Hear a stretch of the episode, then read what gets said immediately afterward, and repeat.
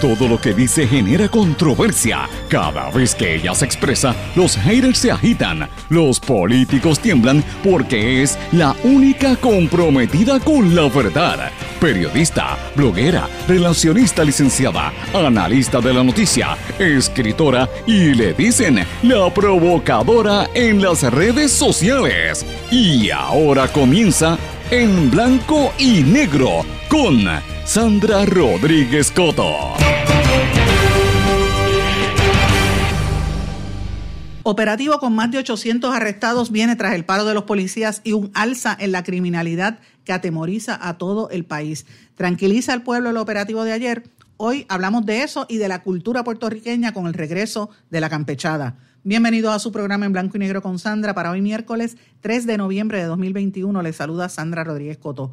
Dice la verdad el gobierno sobre la criminalidad y el nivel del narcotráfico en Puerto Rico. ¿Llegan las autoridades hasta los pejes gordos de la droga o solo se quedan en sus tiradores?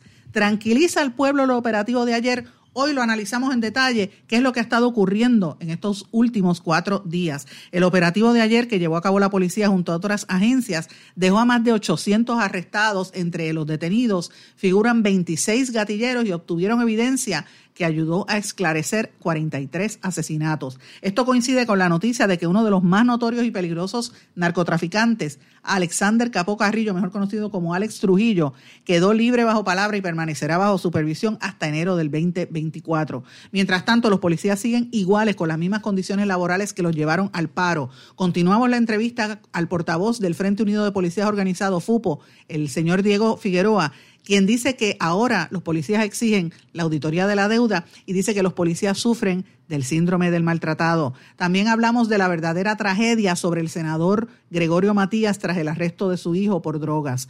Contrastes. Mientras la prensa ignora los reclamos de miles de estudiantes de la Universidad de Puerto Rico que están protestando y han cerrado los portones de acceso a varios de los recintos por los recortes que ha hecho el gobernador, la legislatura y la Junta de Control Fiscal, la prensa se enfoca en que la UPR logró la patente de una mascarilla que permite comer sin quitársela. Los Centros para el Control y Prevención de las Enfermedades aprueban la vacuna pediátrica contra el COVID para niños entre 5 a 11 años y la vacunación en Puerto Rico empieza esta misma semana. El hijo adolescente de un multimillonario en Miami mató a una mujer en un accidente de tráfico con su Lamborghini, pero evitó ir a la cárcel. Hoy hablamos del paralelismo entre esa noticia y un caso en Puerto Rico. La campechada celebra sus 10 años inspirada en don Ricardo Alegría.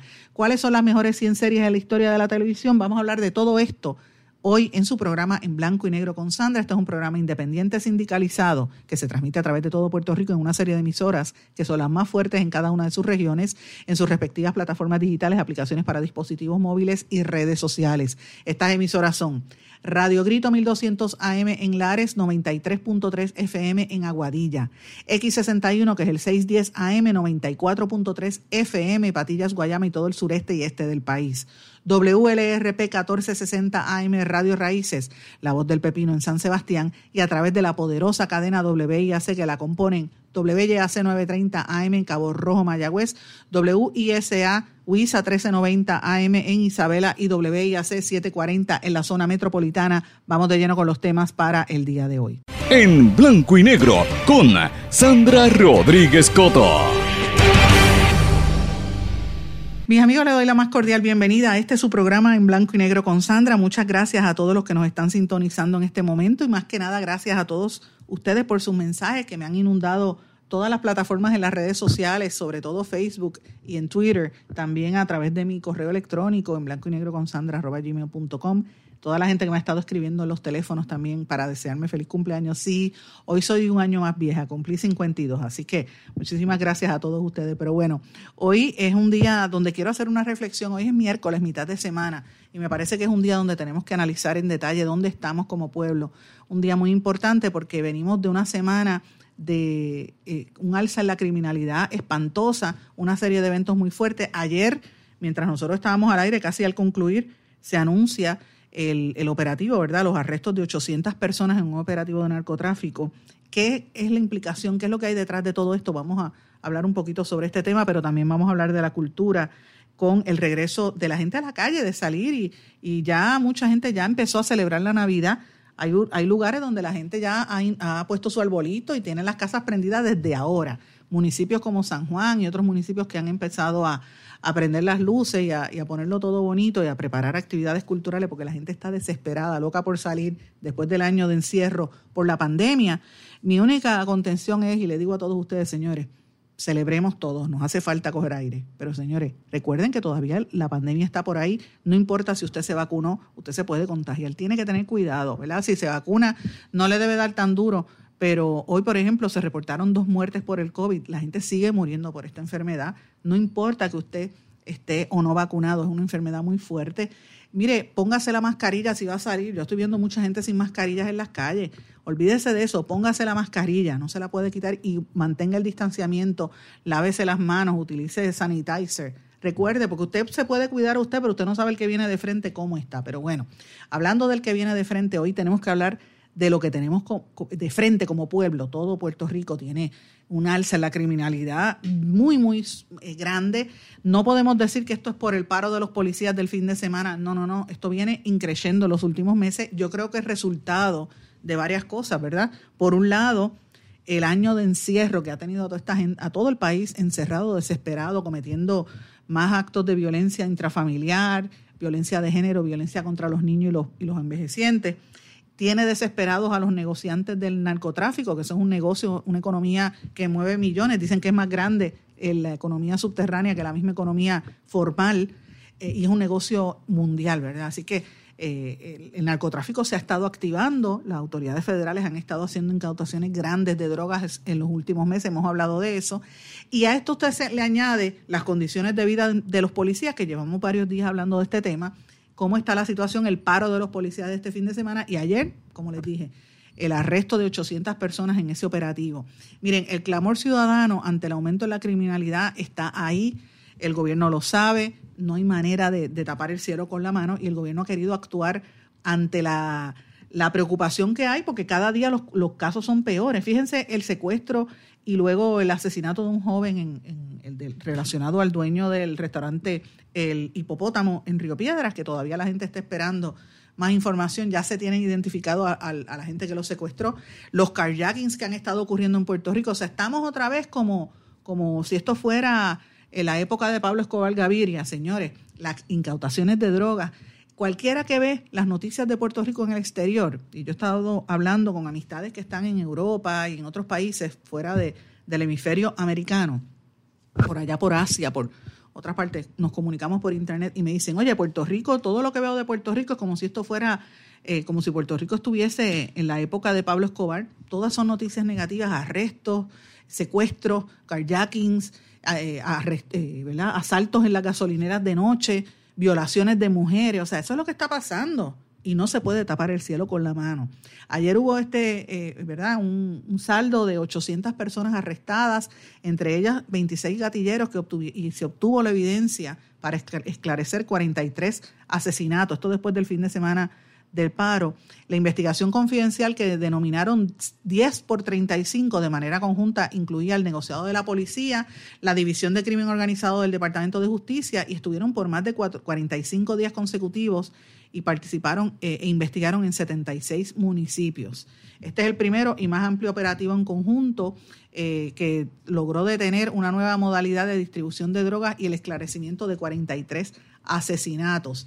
Eh, y obviamente ocho de los arrestados fueron, eh, quedaron, quedaron, fueron movidos a la jurisdicción federal. Son varias organizaciones de venta de drogas en Puerto Rico eh, y esa es la, la, parte más contundente de esto. La pregunta que yo me hago, ya todo el país vio lo que pasó ayer, ¿cuántos gatilleros detuvieron? 26 gatilleros. La pregunta es, ¿llegan a los pejes gordos de la droga o es solamente a los que están abajo haciendo el negocio? Esa es la pregunta que yo me hago. Esto fue lo que dijo el jefe de la policía eh, sobre, sobre pues, toda esta situación en la, en la rueda de prensa cuando el comisionado de la policía, Antonio López Figueroa, cuando le preguntaron y cuando estaba dando a conocer lo que sucedió en el operativo. De estas 800 personas, 26 son personas identificadas como gatilleros que pertenecen a seis organizaciones criminales en toda la isla.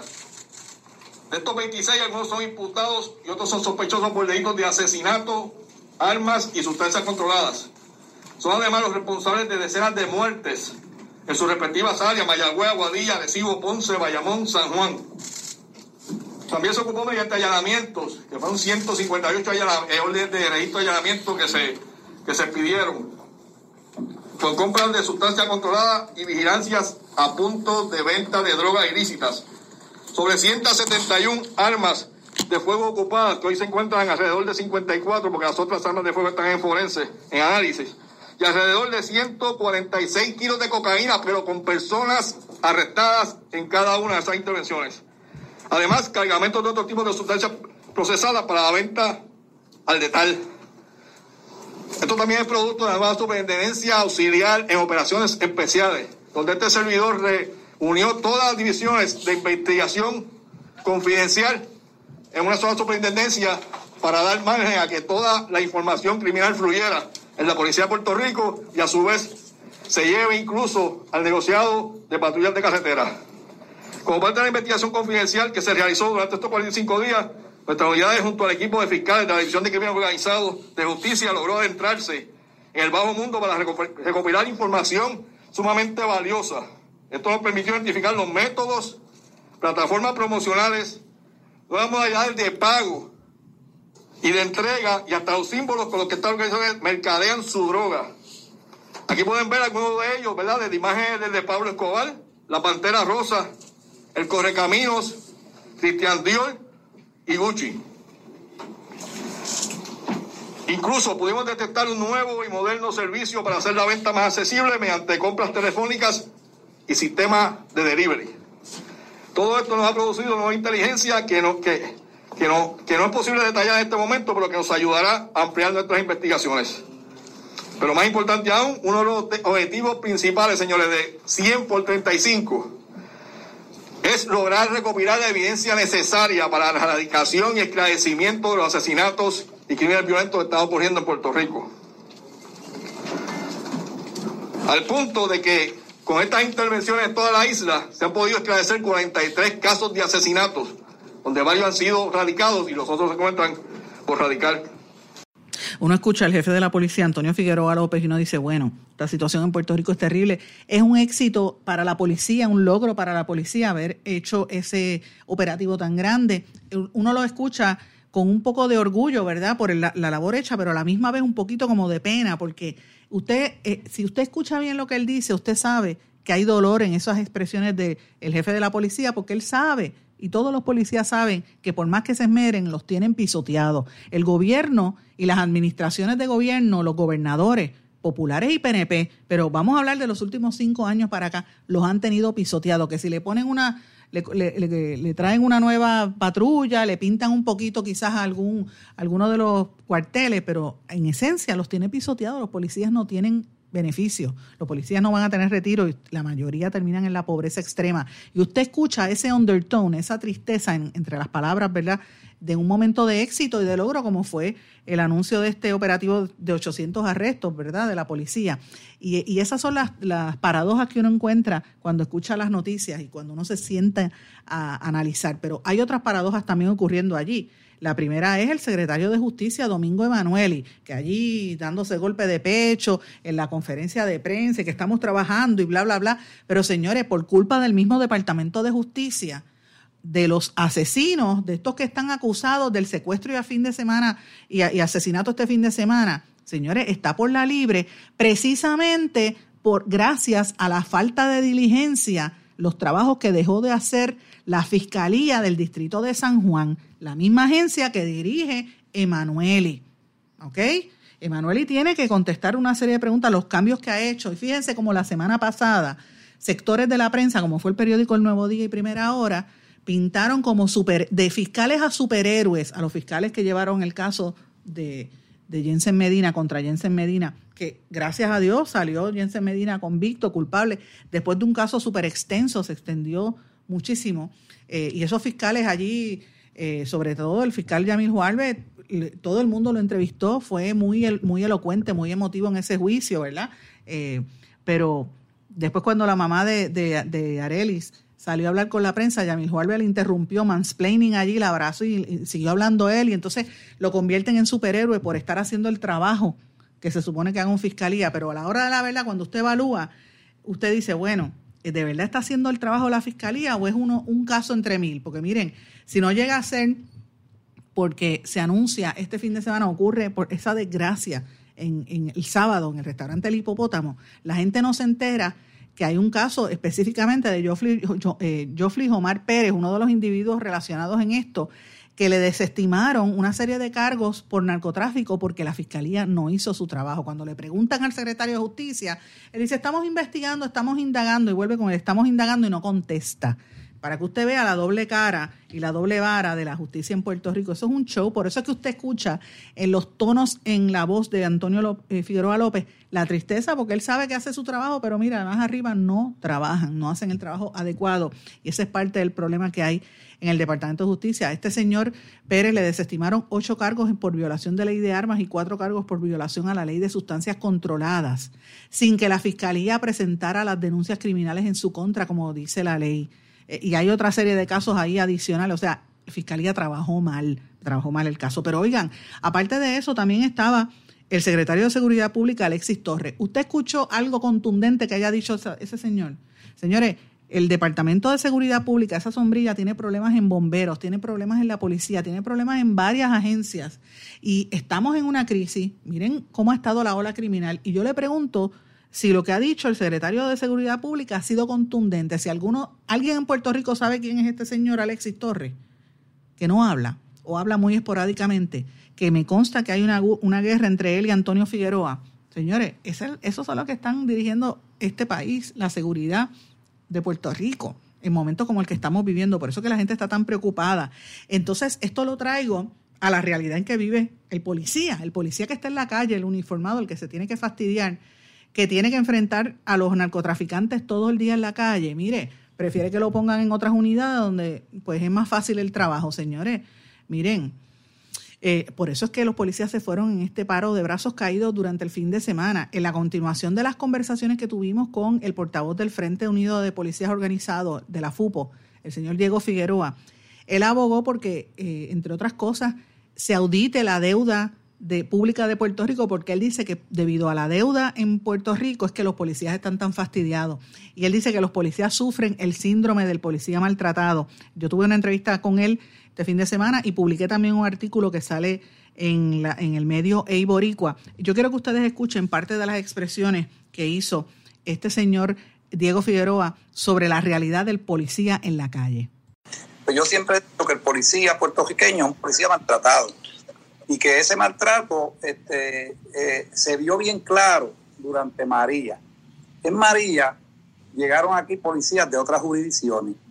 Cuando se encontraron con el policía de aquí, bajo unas lluvias inclementes, unos vientos inclementes, y se lo encontraron sin capa, sin bota, sin uniforme, y a la merced básicamente para alimentarse de las organizaciones laborales que los representan de la ciudadanía que este, los, los, acogió con agua, con comida, que se los llevaban a su punto de trabajo. Esos policías que llegaron de Estados Unidos le dijeron a los policías de aquí, y obviamente me dijeron a mí en muchas conversaciones que sostuve con ellos en distintos restaurantes donde ellos comían, que ellos no iban a ser nunca policías en este, en este país, que jamás ni nunca iban a llegar a ser policías en este país, porque el policía de aquí era un policía que trataba, pero que era muy maltratado y los policías aprendieron eso. Por eso es que tú ves que posteriormente a María llegaron aquí muchas jurisdicciones para policías y muchos se fueron, no solamente para policías, sino se fueron para, para, para camioneros, de camioneros y, y, y, en Orlando.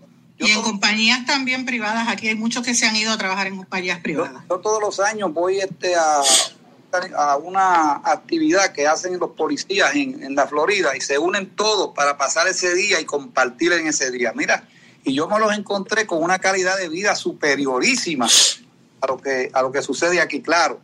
Añoran su patria, añoran su tierra, añoran su tejuño, añoran sus playas, las añoran, pero lo cambian por la calidad de vida que están viviendo. Pues fundamentado en eso, pues el policía de aquí es promesa tras promesa de administración. Si el gobernador que está de turno tiene culpa o no tiene culpa, bueno, eso es subjetivo. ¿Por qué?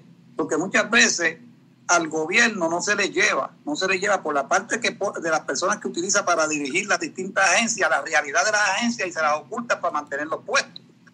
Pero este tampoco es el caso. ¿Por qué?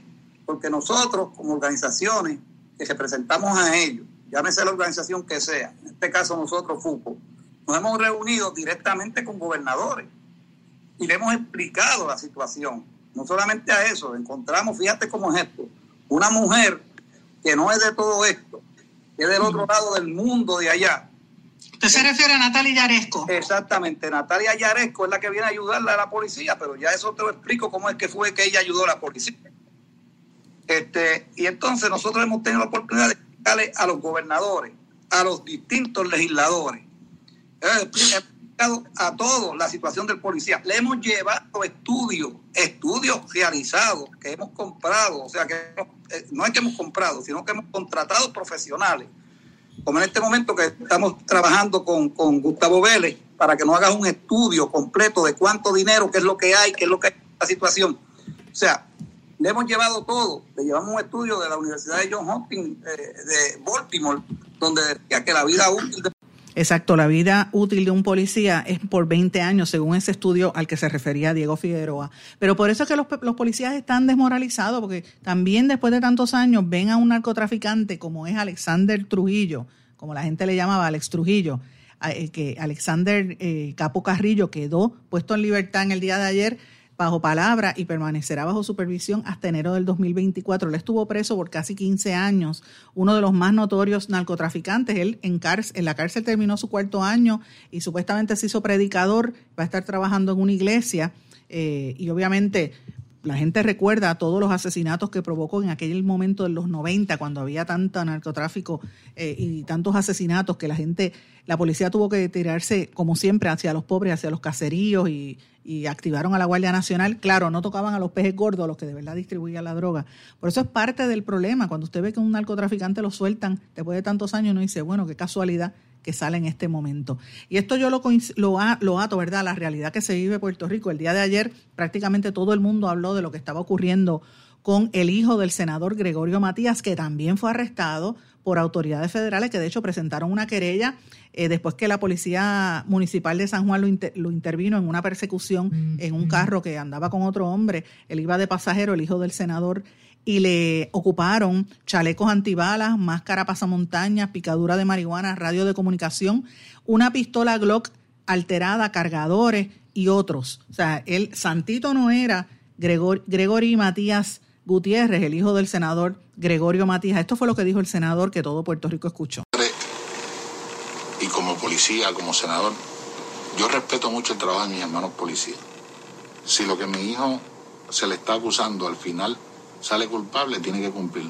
Pero al igual que te digo eso, te digo que yo amo a mi hijo y que lo estaré ayudando en lo que yo pueda. Yo no he intervenido, yo no he tratado de llamar a cuarteles, yo no he tratado de llamar a nadie, porque yo soy policía, porque yo arresté mucha gente y yo confío en que el policía le va a preservar los derechos a mis hijos. Pero ese hijo mío, hoy yo lo amo. Para mí fue una bendición cuando nació y sigue siendo una bendición hoy y seguiré tratando de encaminarlo por el camino correcto. Yo le pido a Dios que, que ahora en esta situación él se dé cuenta que que, acepte a Cristo en el corazón como lo acepté yo, como muchas veces le he dicho. Que uno comete errores, pero siempre mientras uno está vivo tiene la oportunidad de reivindicarse. Y te repito, como te dije ahorita, yo prefiero mil veces que hubiera, la llamada que tengo es para ver que mi hijo está detenido, a que yo hubiera seleccionado una llamada para tener que irlo a reconocer en una esquina porque me lo hayan matado. Lo amo y lo amaré siempre. Escuchar hablar a un padre que su hijo ha sido arrestado conmueve a cualquiera. Y aquí la tragedia, señores, no es que el senador Gregorio Matías tenga un hijo que ha sido arrestado por narcotráfico, presumiblemente. La tragedia real aquí es que Gregorio, ese muchacho de 27 años, tenga un padre como Gregorio, que tuvo, dicen que son entre 19 y 21 hijos, no se sabe cuántos hijos él tiene, pero un hombre que tiene un historial que ahora se da golpes de pecho de ser el más cristiano, señores, pero cuando era policía era un abusador y le costó al pueblo de Puerto Rico, usted que me escuche y yo, tuvimos que pagar 165 mil dólares en transacciones por abuso, porque le caía palos, le disparó un dominicano, golpeó después de arrestado a un estudiante y todo eso en demandas le costó al pueblo de Puerto Rico 165 mil dólares, dicho por el juez federal Gustavo Gelpi Esto no me lo estoy inventando yo, esto fue una, un acuerdo que hizo Gustavo Gelpi para que se dieran a conocer la brutalidad policíaca y las violaciones de derechos civiles que cometía Gregorio Matías y ahora se da el golpe de pecho. Ahora tiene que experimentar lo que mucha gente esperó. Ojalá que su hijo no sea víctima de la brutalidad que él cometió contra tantos ciudadanos. Voy a una pausa, regresamos enseguida. No se retiren, el análisis y la controversia continúa en breve, en blanco y negro, con Sandra Rodríguez Coto.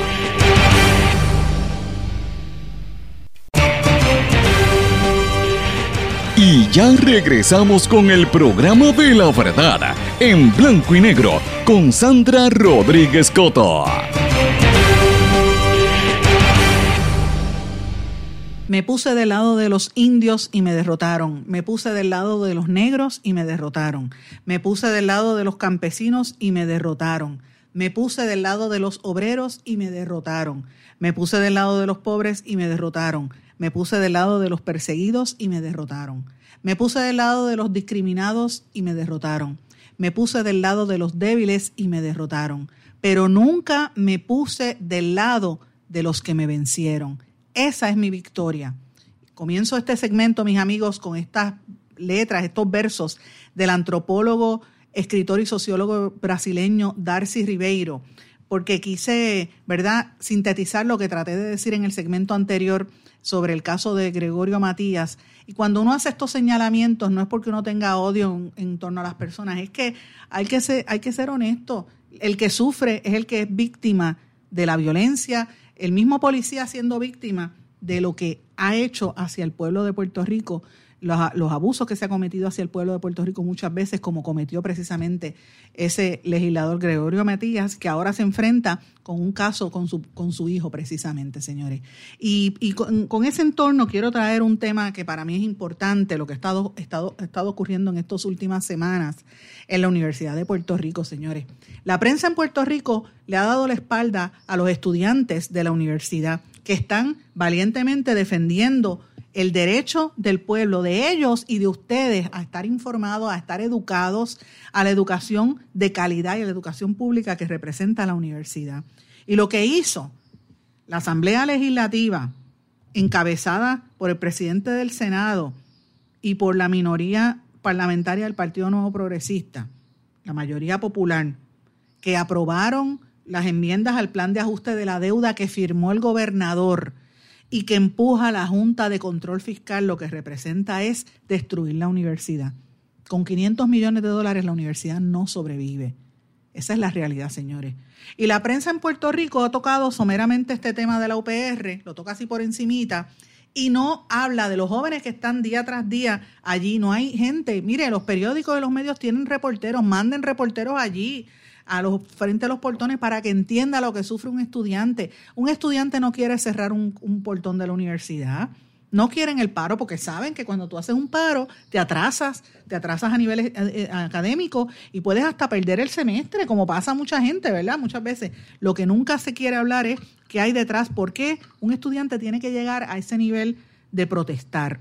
Sencilla, y sencillamente para llamar la atención y los ignoran por lo menos en este espacio hemos tenido al liderato estudiantil hablando sobre la realidad que vive la universidad y el temor que hay a todas estas situaciones. Eh, la universidad sigue dando clases virtuales, hay muchos profesores que no las quieren dar. La Escuela Superior de la Universidad, la UHS, están, hay una, asamblea también, hay padres molestos porque los estudiantes de escuela superior no tienen que ver con el problema necesariamente de los universitarios y también han cerrado la universidad, eh, la, escuela universitaria, lo están haciendo ahora todo a, nivel virtual. Y mientras esta situación sucede, que hay tanta gente protestando, que no se entrevista, hay, miren, para que usted tenga una idea, había hasta exposiciones de arte en la universidad, de, por lo menos en el recinto de Río Piedra y en el de Mayagüez, que tuvieron que posponerse por, precisamente por estas protestas. Nadie dice nada, eso no, usted no lo ve en la prensa, no lo ve en la televisión. Ahora sí, trasciende una noticia que es positiva, que es que la Universidad de Puerto Rico acaba de inventar un aparato y lo patentizó para que permite a las personas comer sin remover una mascarilla, la mascarilla facial, que surgió de un taller del recinto de ciencias médicas donde participaron cuatro estudiantes subgraduadas. Eh, y este aparato lo que busca es eh, evitar el riesgo ¿verdad? de transmisión del coronavirus y esto lo hicieron varios estudiantes. El ingeniero Llaves Comas, director de la Oficina de Propiedad Intelectual y Transferencia eh, Tecnológica de la UPR, calificó esto como un gran logro, pues generalmente toma entre 3 a 4 años lograr una patente. Esto no se da en un vacío. Esto que hicieron estas estudiantes del recinto de ciencias médicas, que merece un aplauso porque ganaron este, ¿verdad? Este, lograron esta, esta patente, demuestra la importancia de la universidad, demuestra que hay que darle dinero a la universidad, no venir a hablar de unas becas, no, señores, como dijo un legislador, lo que hay que hacer es gestionar para que la universidad logre mantener el, el presupuesto, para que no cierren los recintos de la universidad como pretendía y como pretende hacer este gobierno, porque no podemos olvidar que eso es lo que está detrás de todo esto. ¿Qué ha hecho la YUPI para reducir sus gastos operacionales? Porque tenemos 11 recintos, porque no hay cuatro, y, y, vendemos tres. Y recaudamos dinero y concertamos. Digo, estoy aquí pensando lo loco como si esto fuera mi compañía. ¿Dónde tú vas a poner 3.600 estudiantes? La YUPI de Río Piedra aguanta 3.000. Antes aguantaba 20, ahora hay 12, claro que los Pero actualmente no puede aguantar. Porque no hay, porque no hay currículo, porque no hay maestros, porque no hay. Esa mentalidad es la que tiene la universidad tan frita. Y esa que ustedes escucharon es el audio de Noelia García, la secretaria de la gobernación, que ya lo he repetido dos veces esta semana con intención. Y lo hago porque no podemos olvidar que esa es la mente, la mentalidad, la idea que tiene esta administración de gobierno de vender la universidad y de vender las cosas de Puerto Rico como si fuéramos zapatos viejos. Quieren salir de la universidad, le dan dinero a las privadas y a la pública no la quieren ayudar. Entonces usted ve que rápido critican y usted escucha a los analistas políticos diciendo a ciertos analistas políticos y a ciertos legisladores, ah, que los estudiantes protestan. Mire, los estudiantes son los que están dando la cara para que la gente entienda que el problema de la universidad es la corrupción, el problema de la universidad es que los legisladores no le quieren dar los fondos, el problema de la universidad es que la Junta de Control Fiscal, la Asamblea Legislativa, el gobernador y todo el ejecutivo prefieren coger los chavos para dárselos a, bufetes de abogados que son sus panas, para darle contratos a sus amigos, para crear campañas de relaciones públicas y propaganda, y en eso se van los millones de dólares que bien podrían ser distribuidos para mantener y aumentar la calidad en la Universidad de Puerto Rico. Y mientras tanto, ponen a los rectores contra la pared.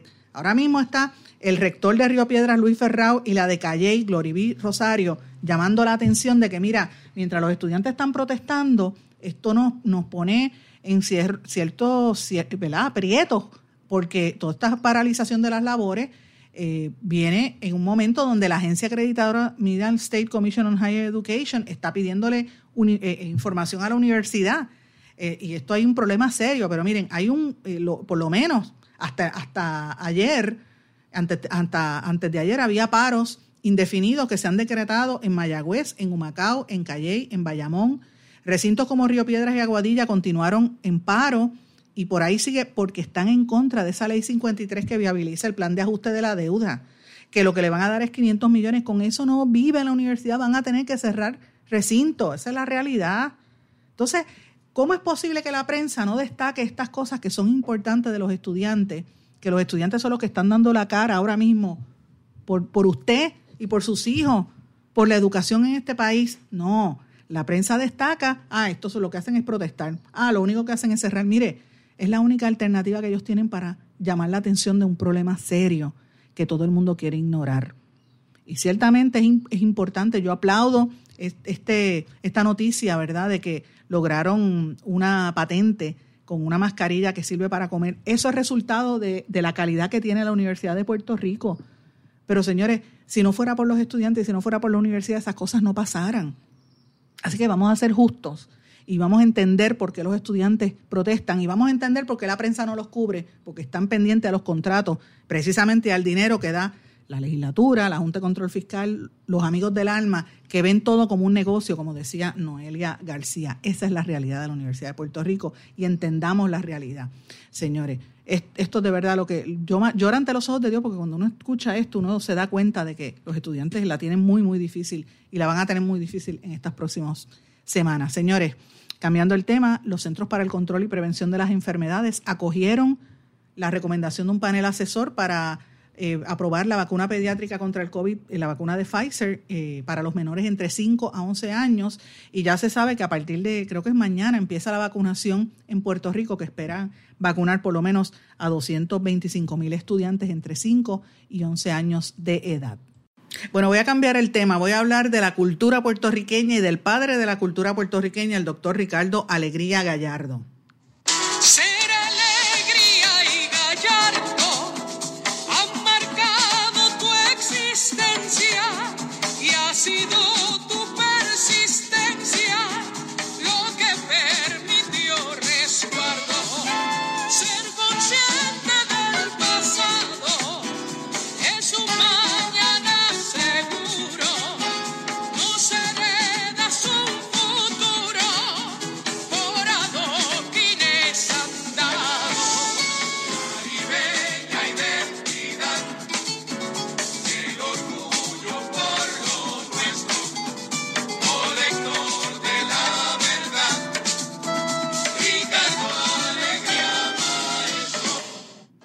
Eso mismo era un maestro, el maestro de nuestra cultura, el que rescató prácticamente la cultura puertorriqueña y la potenció a nivel internacional, sin lugar a dudas, el doctor Ricardo Alegría y Gallardo va a tener ahí un sitial y lo tiene en nuestra historia. Y todos tenemos que recordar quién fue esta figura tan importante para la cultura puertorriqueña cuando ha sido la cultura el, el espectro donde hemos mantenido la resistencia ante todos los intentos por borrarnos de este planeta, borrar la cultura puertorriqueña, borrarnos como, como país, eh, la cultura ha sido el ente que nos une, que trasciende líneas ideológicas, religiosas, partidistas, eh, nos une porque somos todos un mismo pueblo, no importa de lo que usted crea. Y eso es lo que se va a estar celebrando este mes de noviembre. Yo quiero eh, comenzar, ¿verdad? Este, esta parte del, del programa eh, levantando esta noticia que para mí es súper importante y aplaudiendo esta gestión del Instituto de Cultura Puertorriqueña que, como siempre digo, y los números están ahí, el instituto ha sido prácticamente destruido a nivel económico porque, o, por lo menos intentó destruirlo porque le quitaron más del 70% de su presupuesto y ha tratado de surgir como, como el ave fénix de la ceniza, levantarse y tratar de mantener mantener viva la cultura, mantener vivas las actividades y lo han logrado eh, a través de estos últimos años bien, bien cuesta arriba, pero lo han hecho. Y lo que van a hacer este año es bien importante, precisamente con la décima edición de la Campechada. La Campechada es un evento cultural bien importante y este año se le va a dedicar al doctor Ricardo Alegría y Gallardo para que las nuevas generaciones comprendan quién es esta figura tan importante del siglo XX eh, y marca también el regreso del evento a San Juan, porque coincide con la celebración de los 500 años de la fundación de la capital. Esto es algo súper importante. Hay que recordar que Ricardo Alegría fue un visionario eh, de las múltiples expresiones culturales de todos los puertorriqueños. Don Ricardo Alegría procuró documentar y conservar casi todo el patrimonio histórico y cultural que nosotros conocemos hoy en día y le dio forma a nuestra identidad eh, y, creó instituciones de educación y de, de mantener la cultura que corresponde a nosotros como puertorriqueños que estamos en este siglo y a las futuras generaciones continuar ese legado. Y por eso es que es importante esto y quería destacarlo para que toda la gente que me escucha a través de todo Puerto Rico y en la diáspora esté pendiente. Este, este año la campechada va a incluir a sobre 300 participantes, entre estos muchos artistas plásticos súper destacados en Puerto Rico, los mejores artesanos del país, extraordinarios músicos, teatreros, escritores, organizaciones sin fines de lucro, entidades gubernamentales, todas las industrias creativas, los grupos comunitarios y los residentes y comerciantes que, del Viejo San Juan que van a participar en este evento que va a durar eh, varios días en el Viejo San Juan del 19 al 21 de noviembre. Eh, yo espero estar por allí porque yo suelo ir mucho al Viejo San Juan y voy a estar este, cubriendo algunas de las incidencias que le voy a traer la información a ustedes. Eh, los anfitriones van a ser, como dije, la capital, coincide con esto. Van a haber muchas actividades. Yo estoy contenta porque esto reabre otra vez el, lo que es el, el, Viejo San Juan eh, y volver poco a poco a esta época navideña después del encierro de la pandemia. Vamos a, a regresar a una normalidad. La campechada todas las noches va a tener eventos musicales, espectáculos musicales, Una de las noches va a estar el Gran Combo de Puerto Rico, va a estar Fiel a la Vega, Victoria Sanabria, va a haber eh, presentaciones musicales con la Orquesta PBC, Viento de Agua, el Ballet Folclórico de Guateque, la Orquesta Sinfónica de Puerto Rico también, la Orquesta Filarmónica Arturo Somoano, la Centenaria Banda Municipal y la Rondalla de Humacao, entre otros. O sea, es una tradición bien bonita, multidisciplinaria que le da vida al teatro, a las artesanías, al arte, a la literatura, a la música, todo lo que constituye quiénes somos como pueblo, que nos distingue. A nivel internacional, el puertorriqueño se distingue por su cultura. La gente rápido piensa en los artistas y los exponentes musicales y los artistas plásticos puertorriqueños. Pues miren, hay que, hay que nosotros mismos aquí tenemos que también, eh, y hay que rescatarlo, eh, y aplaudirlo también y, y, recordar la gente que ha hecho esto posible como don Ricardo Alegría. Así que esto es bien importante. Se va a estar llevando a cabo, como dije, del 19 al 21 de noviembre en el Viejo San Juan.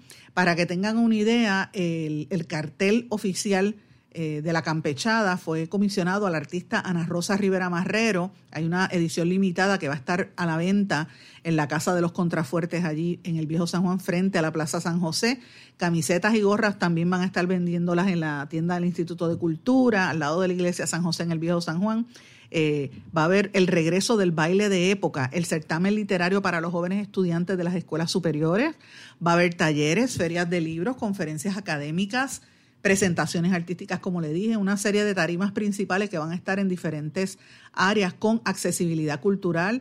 Eh, para todo el mundo, porque habrá intérpretes de señas también, va a haber libreros, artesanos, o sea, todo como si fuera una fiesta de la calle San Sebastián, comienzan con las campechadas, el, eh, como le dije, hay eh, varias entidades de gobierno que van a estar trabajando con esto y eh, para que tengan una idea, eh, toda esta actividad va a estar cubriendo esos tres días, así que va a haber mucha intensidad en el Viejo San Juan en, ese, en esas actividades y como dije, no es solamente gente del Viejo San Juan, viene gente de todo Puerto Rico, no se lo puede perder, así que participe del 19 al 21 de noviembre en diferentes plazas en el Viejo San Juan, todos los caminos hacia allá. Tengo que irme a una pausa, regresamos enseguida.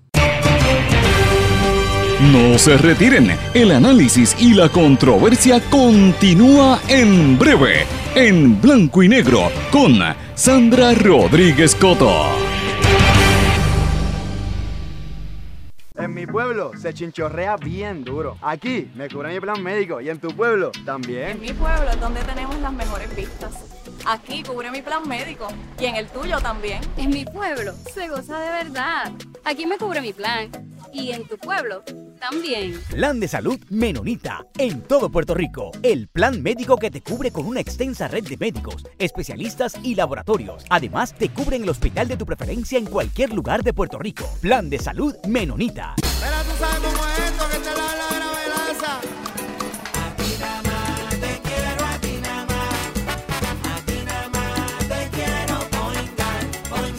Que no se te olvide, no te vayas a olvidar. Márcalo, márcalo, yo quiero poingar. Ana, muchacho. Mira, márcalo sin miedo. Te quiero poingar, poingar. A ti nada más te quiero Yo quiero point guard. Ana, muchacho. Quites el dolor de cabeza con sus obligaciones de contabilidad con los servicios que presta Villalba y Villalba Company. Directo, personal y con sensibilidad humana. Lo que se busca es un verdadero asesor de contabilidad para todo tipo de servicio de contabilidad, pago de IBU, pago de nómina, informes trimestrales y anuales y otros. Ofrecen servicio directo personalizado. Villalba y Villalba Company. Para orientaciones, su teléfono el 939-336-5774. 939-336-5774. Y ya regresamos con el programa de la verdad, en blanco y negro, con Sandra Rodríguez Coto. Regresamos a esta parte final de En Blanco y Negro con Sandra. Bueno, quiero mencionarles una noticia que tenía pendiente desde la semana pasada y lo voy a atar a un caso en Puerto Rico y por eso quiero pues traerlo a colación. Esta noticia fue en los Estados Unidos. El hijo adolescente de un multimillonario causó la muerte de una mujer en un accidente de tráfico con el, Lamborghini, un carro lujosísimo que tenía, pero evitó ir a prisión. El, culpable fue condenado a una pena, a la pena más severa que pudo dictar el Tribunal de Menores, pero familiares y amigos de la víctima alegan que recibió trato favorable porque su padre es multimillonario y, y posee varias empresas.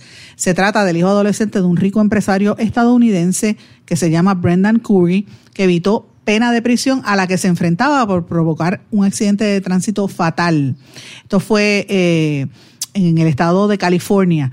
Dice la jueza del Tribunal de Menores, Sabina Hilton, que resolvió que el acusado es culpable del homicidio vehicular donde murió Monique Muñoz en febrero del año 2020 en Los Ángeles y cargo que él admitió en abril del 2021. Esa jueza entonces ordenó que el adolescente fuera detenido inmediatamente después de la audiencia e internado en una correccional para delincuentes menores de 18 años.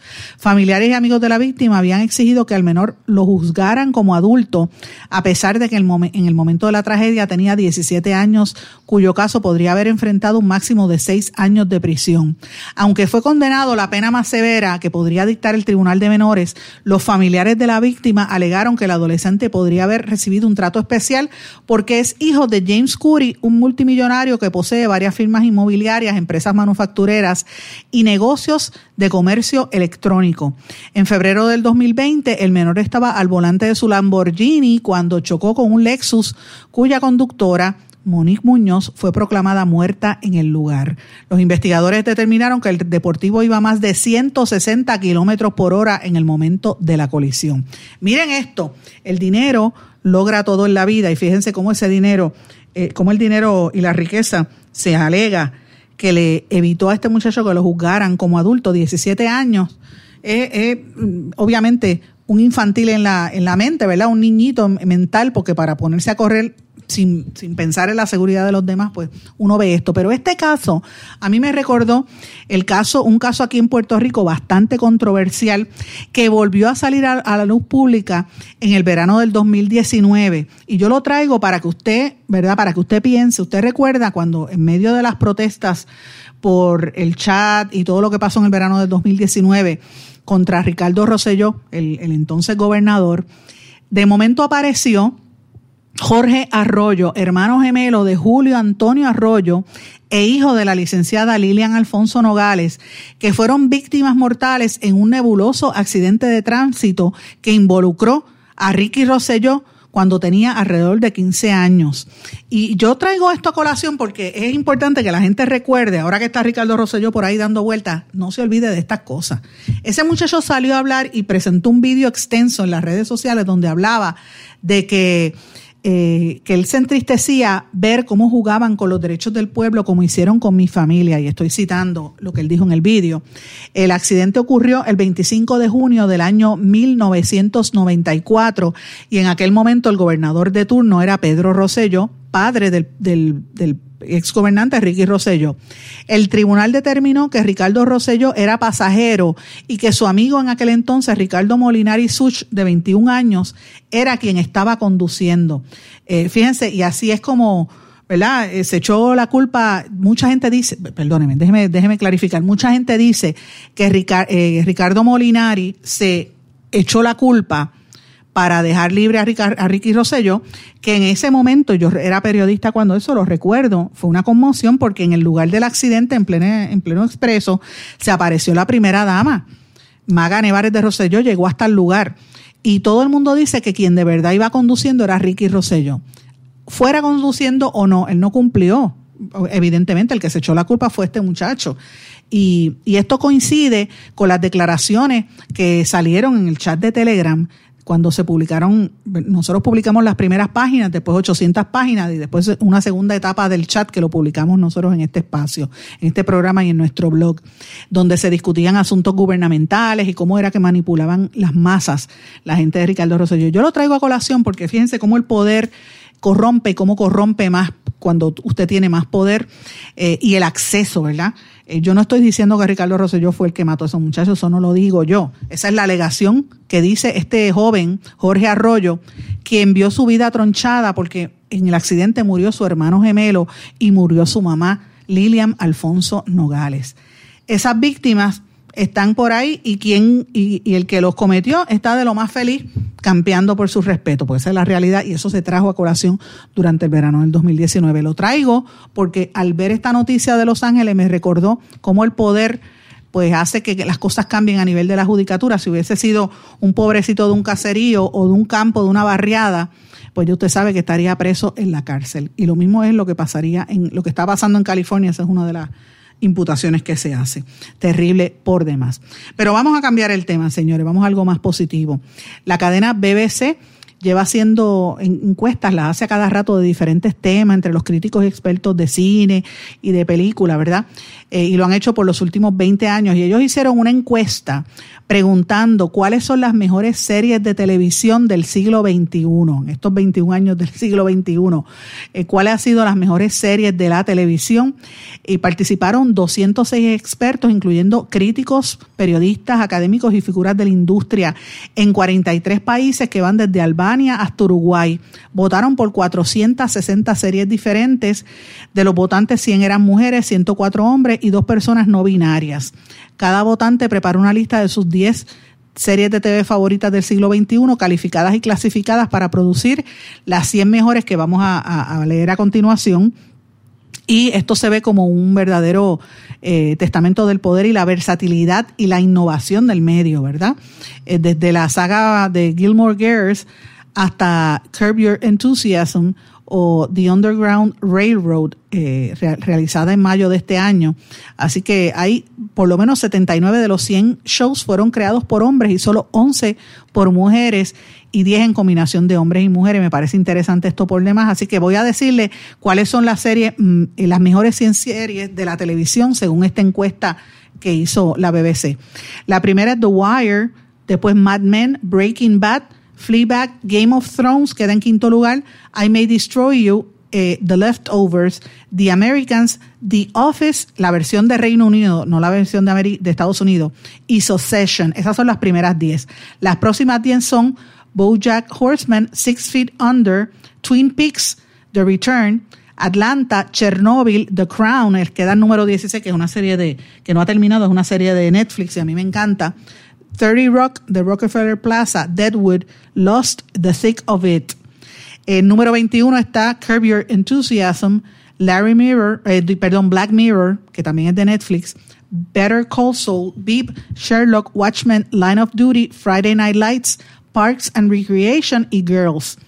La número 31, True Detective, Arrested Development, Good Wife, Bron, Fargo, Downton Abbey, Band of Band-Aids, eh, of Brothers, The Handmaid's Tale, que es una serie bastante conflictiva, queda en número 38. The Office, en la versión americana, queda en posición número 39. Número 40, Borgen. 41, Schitt's Creek, Peep Show, La Casa de Papel, queda en, la posición 43. Community, The Good Flight, Homeland, Grey's Anatomy, queda en, número 47. Inside Number 9, La Oficina de los Infiltrados, Halt, Catch Fire, eh, Small Eggs, This is England.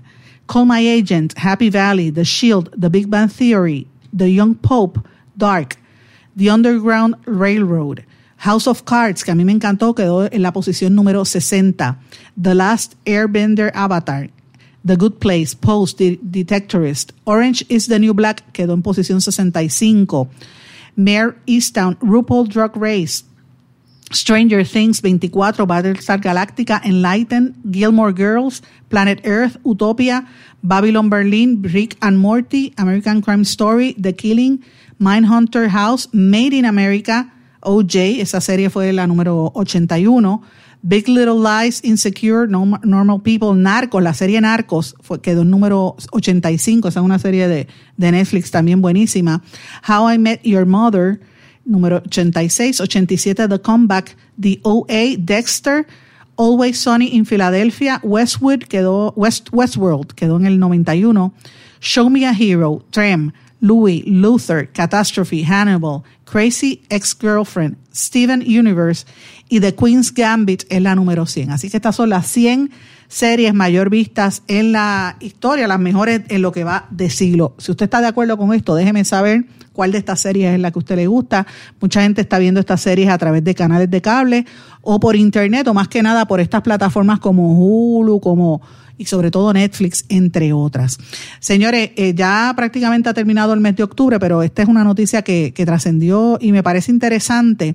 Un nuevo estudio revela que los vikingos batieron el, el récord de, de, Cristóbal Colón, que conmemoró la llegada al Nuevo Mundo el pasado 12 de octubre.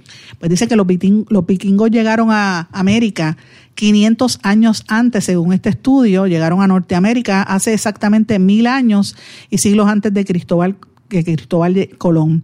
Los científicos dicen que esta nueva técnica de datación, la cual analiza los anillos de un tronco de un árbol, ha proporcionado evidencia de que los vikingos se establecieron en un sitio de la actual provincia de Terranova, en el este de Canadá, para el año 1021 después de Cristo, eso es 471 años antes que Colón, y que su grupo de europeos llegaran a América en el 1492.